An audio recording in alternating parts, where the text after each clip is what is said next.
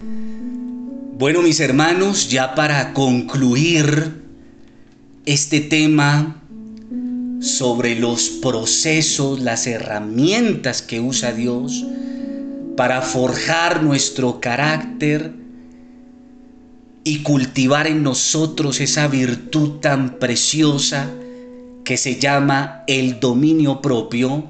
En el audio anterior te estaba hablando acerca de unos principios que habla la palabra de Dios acerca de la disciplina.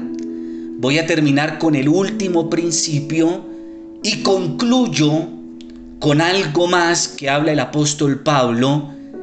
Y con esto, mis hermanos, damos por terminado y concluido la sexta constante de todo hijo de Dios o que todo hijo de Dios debe tener muy presente, muy clara después del bautismo en el nombre de Jesucristo y es la aflicción continua. En la próxima entrega te estaré hablando de la séptima y última constante de todo hijo de Dios. Entonces, último principio que debemos aprender sobre la disciplina es que la demostración suprema del amor de Dios vino cuando Él mismo en Jesucristo soportó el castigo de nuestra paz. Mi hermano, es aquí donde hay esperanza para este mundo perdido.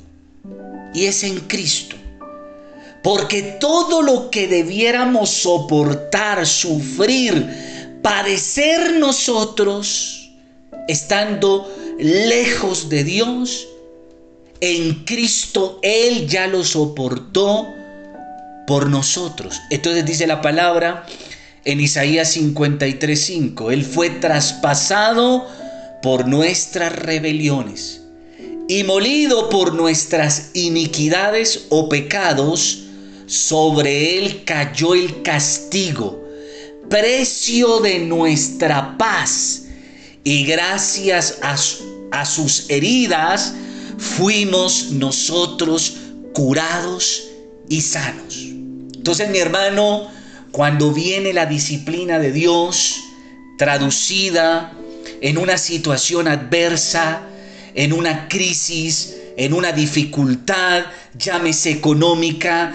llámese de la salud, llámese familiar, emocional, etcétera, que viene a nuestras vidas, consecuencia solamente de nuestra rebeldía, desobediencia a la disciplina de Dios, debemos entender que ya el precio mayor de nuestra paz, de nuestro castigo, vino sobre Jesucristo. Por tanto, si nos arrepentimos y si volvemos al Señor, tenemos la certeza de que después de la disciplina vendrá el alivio, el gozo, la alegría y desde luego algo invaluable que se llama la paz. Esa paz que solo viene de Dios, esa paz completa, plena que viene de Dios. Pero quiero terminar esta enseñanza sobre la disciplina diciéndote lo siguiente, y es que nosotros, como creyentes y como hijos de Dios en Cristo, como buenos atletas de la fe, deberíamos cada día y de una manera constante, continua, el autodisciplinarnos de la manera en que el apóstol Pablo lo hizo. Entonces dice la palabra en la primera carta a los Corintios capítulo 9 verso 27. Dice la palabra, más bien golpeo mi cuerpo y lo domino, o sea, lo disciplino.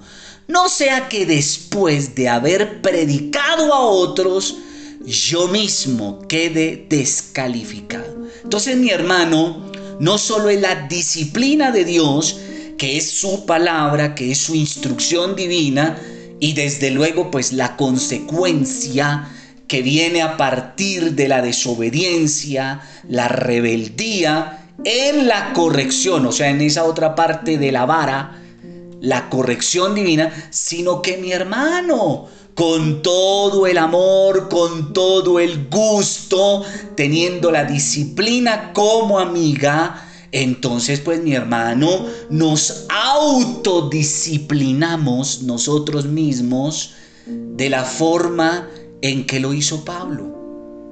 ¿Por qué esperar?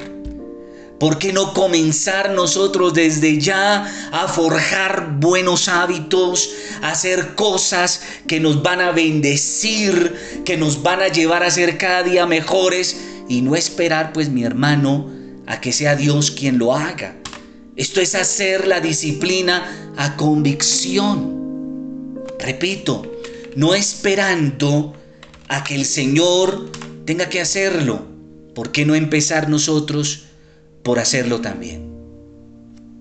Entonces mi hermano, esta es la enseñanza total, completa de esta sexta constante, la aflicción continua. No esperemos a que Dios nos aflija. Empecemos nosotros por autoafligirnos. Esto es autoexigirnos. Esto es lo que dice Pablo como el atleta que no espera a que el entrenador le diga qué tiene que hacer, cómo lo tiene que hacer, sino que él mismo se exige. Es más, da la milla extra, hace más de lo que el entrenador le pide para su bien. Y ojo mi hermano, que dice Pablo, para que no pase que después de nosotros predicarle a otros, terminemos fallando en eso mismo descalificados. Vamos a orar y vamos a darle gracias a Dios por lo hasta aquí aprendidos y que Dios nos permita seguir preparando el corazón para lo demás que Él quiere enseñarnos, quiere que aprendamos. Padre, en esta hora, te alabo y te bendigo Dios por tu amor y por tu misericordia, porque sobrepasan todo entendimiento todo conocimiento. Es difícil comprender lo inmenso de tu amor para nosotros.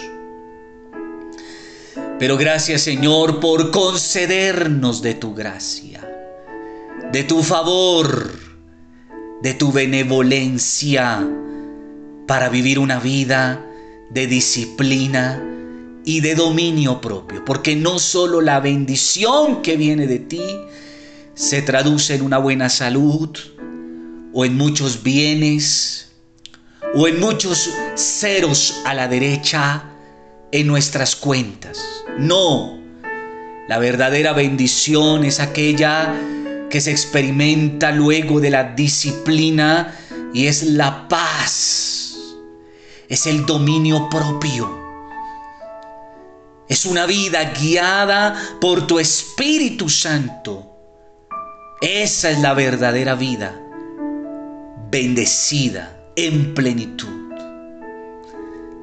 Oh Padre Celestial, cada día enséñanos, enséñanos y ayúdanos a entender esta tan maravillosa verdad que tú nos enseñas a la luz de tu bendita palabra. Señor, Bendigo a cada oyente fiel de este devocional.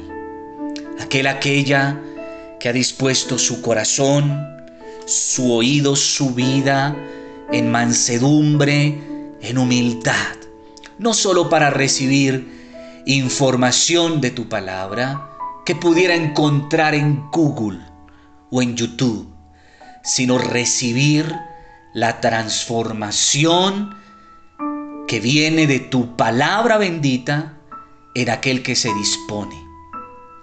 Padre, toda la gloria y toda la alabanza sea para ti, para tu nombre santo y poderoso, el nombre de Jesucristo, el cual es invocado sobre mi vida y sobre la vida de cada oyente. Gracias Dios. En el nombre de Jesús, Amén y amén. Te bendigo, Paz de Cristo, y que la gloria del Eterno resplandezca sobre tu vida, sobre tu casa y sobre los tuyos. Hasta una próxima oportunidad.